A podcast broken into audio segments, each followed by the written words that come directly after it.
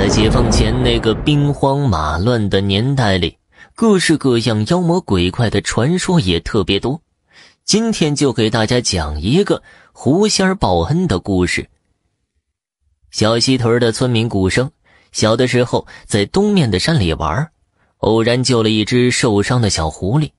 那狐狸通体纯白，没有一根杂毛，十分好看。古生养了它好几个月的时间。等那小狐狸伤好了之后，古生怕它孤单，一次上山采蘑菇的时候，就把它给放了。小狐狸三步一回头的，似乎对古生还有几分眷恋。古生冲他摆了摆手，他才恋恋不舍的跑开了。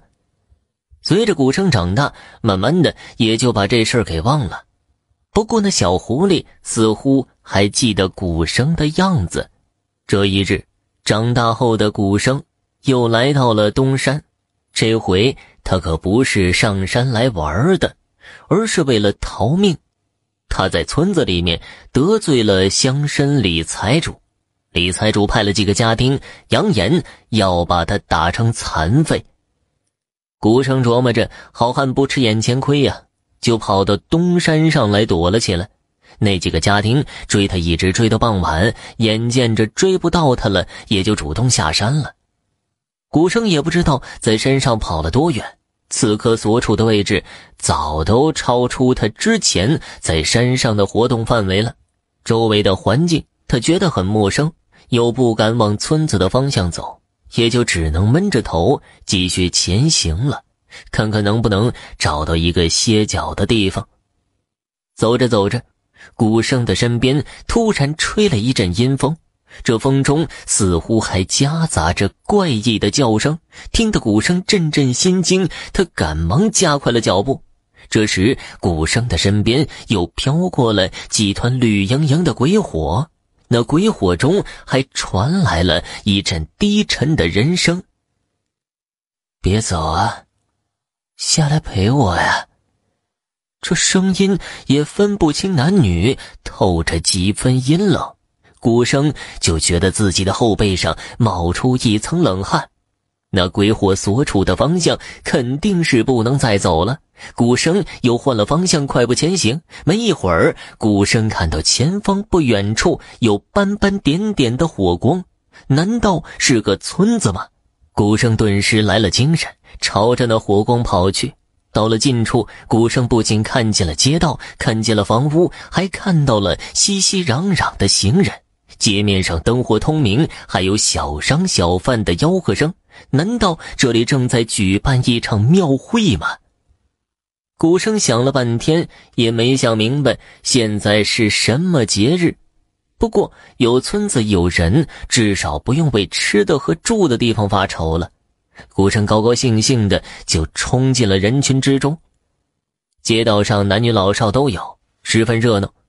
古生看到一个卖小吃的摊位，就坐了过去。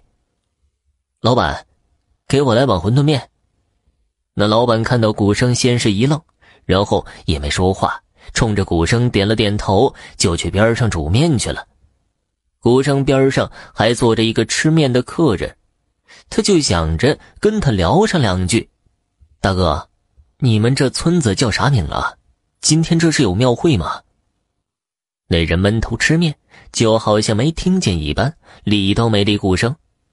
他皱了皱眉头，加大了音量，又问了一遍。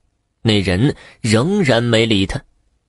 古生有些不高兴了，刚想说两句难听的，这时那老板敲了敲桌子，示意古生面好了。看着眼前这碗热气腾腾的馄饨面，古生所有的怨气都烟消云散了。他不自禁的咽了口唾沫，跑了一天，却是饿了。他刚拿起筷子准备吃面，这时啊，边上又来了一个客人。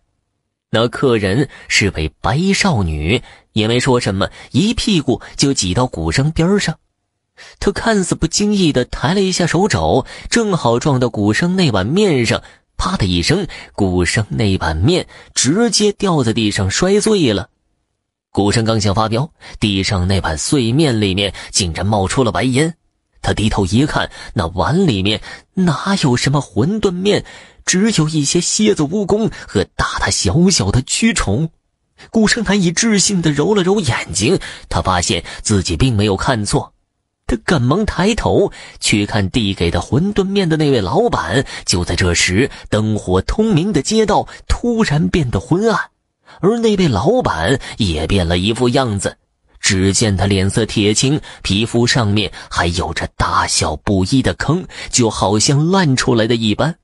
他只有一只眼睛，另一只眼睛的位置只有一个黑漆漆的孔洞。顾生吓得连连后退。这时，刚才坐他边上吃面的那位客人突然站了起来。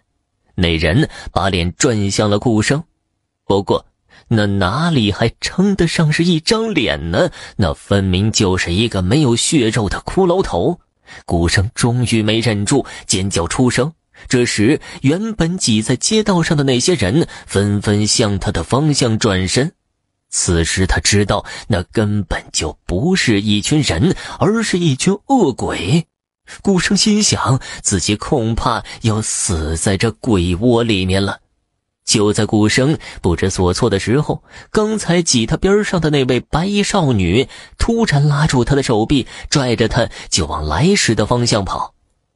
顾生还想试着挣脱，可是那少女的手劲儿奇大，他根本就挣脱不了。两人怕是得跑出二里路，那少女终于停住了。顾生气喘吁吁的回头看了一眼，背后哪里还有什么村子？分明就是一个乱葬岗。那里还有一团团的鬼火在空气中飘荡。古生刚想感谢那位少女，那少女却消失不见了。不远处。蹲着一只白毛狐狸，冲着他叫了两声，然后转身跑了。这时，古生想起来小时候救过的那只小狐狸，古生笑了笑，原来是狐仙报恩来了。